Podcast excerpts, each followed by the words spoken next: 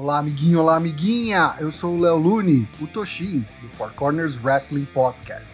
E esse é o Traps, traps, traps, onde eu vou te contar tudo que rolou de melhor e pior no AEW Dynamite do dia 19 de maio de 2021.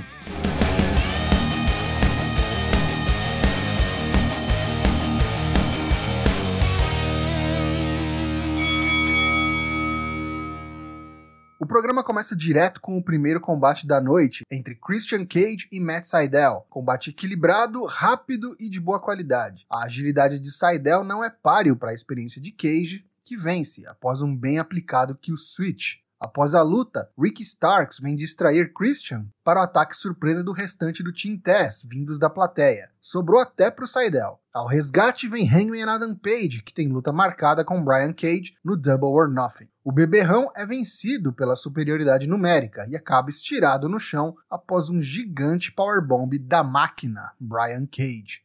Promo dos Varsity Blondes, Brian Pillman Jr. diz que seu pai é o motivo pelo qual ele se manteve longe do wrestling por tanto tempo. Tudo que ele conhecia era o lado obscuro do wrestling, até que ele conheceu os Young Bucks. Mostraram a ele que havia boas pessoas na indústria. Brian e Griff estão na AEW por causa deles, mas os Bucks já não são mais os mesmos. Eles precisam cair na real, e esse choque de realidade virá na forma da perda dos títulos de duplas para os Varsity Blondes.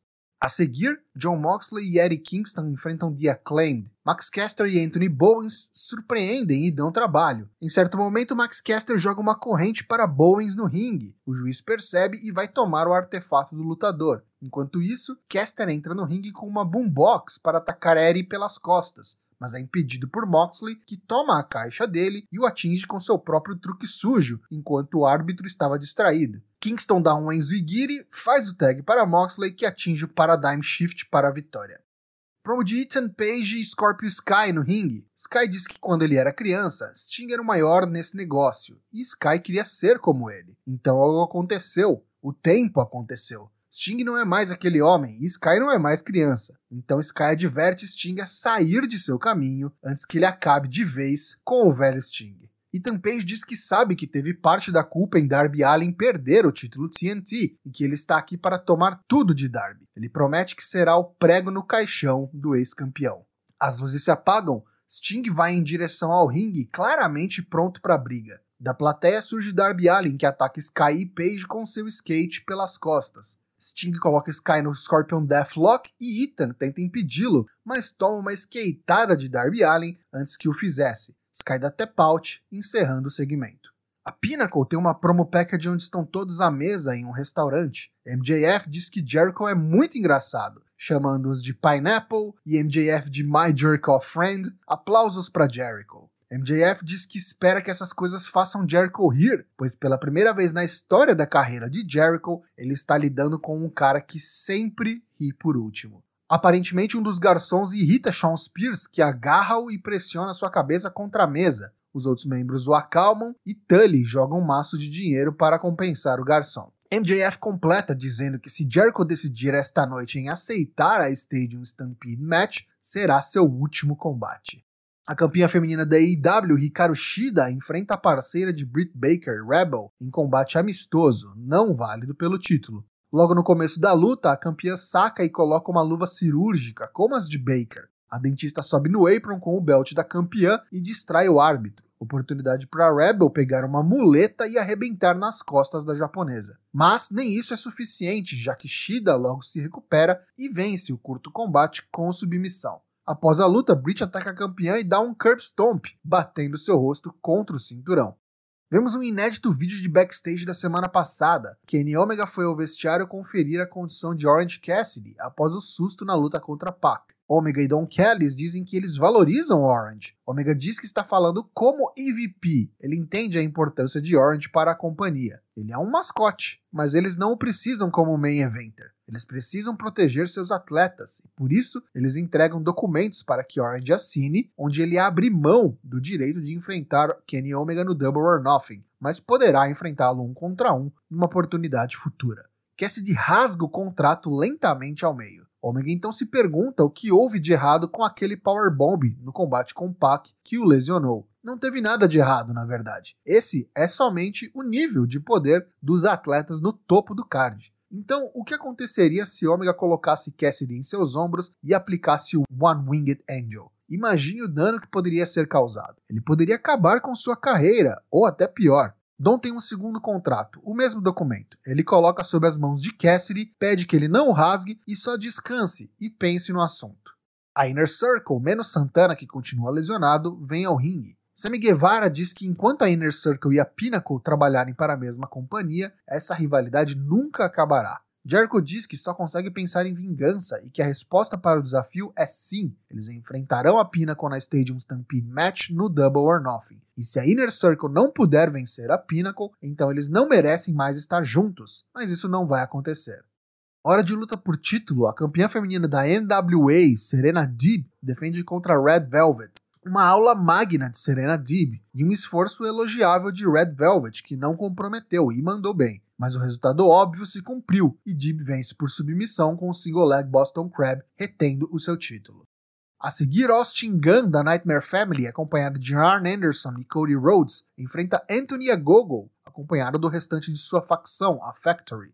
Austin até tenta algo no começo, mas assim que é atingido pelo fatal soco no baço, não tem mais condições. Agogo passeia e finaliza com um belo pop-up Heart Punch no pobre Gunn. O árbitro encerra o combate por nocaute.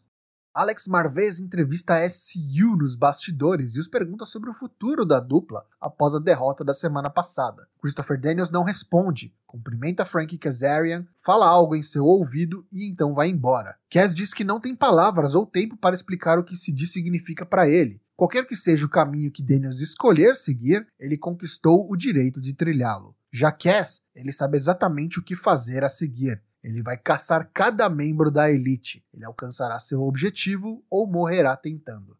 O novo campeão TNT, Miro, vem ao ringue. Ele agradece Jesus Cristo por protegê-lo e também por lhe dar força e poder incomparáveis para destruir a todos. Ele ergue seu cinturão e diz que semana que vem alguém terá uma chance pelo título, mas terá o mesmo destino de Darby Allin e será destruído. Chega Lance Archer, acompanhado de Jake Roberts. Ele manda Miro calar a boca, diz que enfrentou Cody pela coroação do primeiro campeão TNT e não teve sucesso naquela oportunidade, mas dessa vez será diferente. Ele mal pode esperar para fazer de Miro sua putinha búlgara. Ô louco. Miro não dá ouvidos aos insultos de Archer e diz que ele não é um monstro. Tem um velho te segurando, diz ele. Quando Miro colocou os olhos no título, nada nem ninguém pôde segurá-lo. E se Jake chegar perto dele, não haverá yoga suficiente nesse mundo que salvará sua vida. Quanto a Archer, ele diz que todo mundo morre, é verdade, mas Miro insiste que Archer irá primeiro. No main event, os Varsity Blondes, acompanhados de Julia Hart, desafiam os campeões de Young Bucks pelos AEW World Tag Team Championships. Uma boa apresentação dos loirões da várzea, em especial de Pillman Jr., que tem um belo potencial como babyface. No fim, os Bucks continuam sua sequência de sujeiras para vencer e usam repetidamente os sprays aerosol no rosto de seus adversários, enquanto o árbitro está distraído por seus cupinchas. Matt Jackson garante a vitória por submissão ao aplicar um sharpshooter em Brian Pillman Jr. Após a luta, John Moxley e Eddie Kingston vêm confrontar os campeões e os colocam ambos para dormir em submissões. Depois, John e Eddie roubam os tênis Dior dos Bucks, avaliados em milhares de dólares. E assim termina o AW Dynamite. Pontos negativos deste Dynamite de 19 de maio de 2021. Bem se é algo negativo, mas como o próximo episódio Go Home Show do Double or Nothing será numa sexta-feira, eles tiveram que correr com o build para o pay-per-view. Isso fez este programa carregado de promos e video packages que em sua maioria foram bons, mas ainda assim tiveram algumas barrigas ou repetições desnecessárias em certas rivalidades. Eu nem mencionei a Jade Cargill porque, olha, é toda semana a mesma promo. Quando tiver algo novo, a gente comenta por aqui.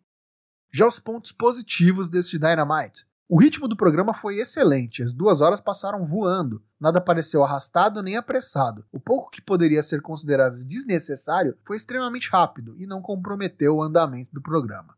Tivemos boas lutas nesse episódio, com destaque para Young Bucks vs Varsity Blondes e, em especial, Serena Deeb vs Red Velvet, que foi a luta da noite. Red Velvet com possivelmente a atuação de sua carreira e Serena Deeb dando uma aula de wrestling. Coisa fina e prova que é só dar tempo para as lutas da divisão feminina que sai coisa boa daí.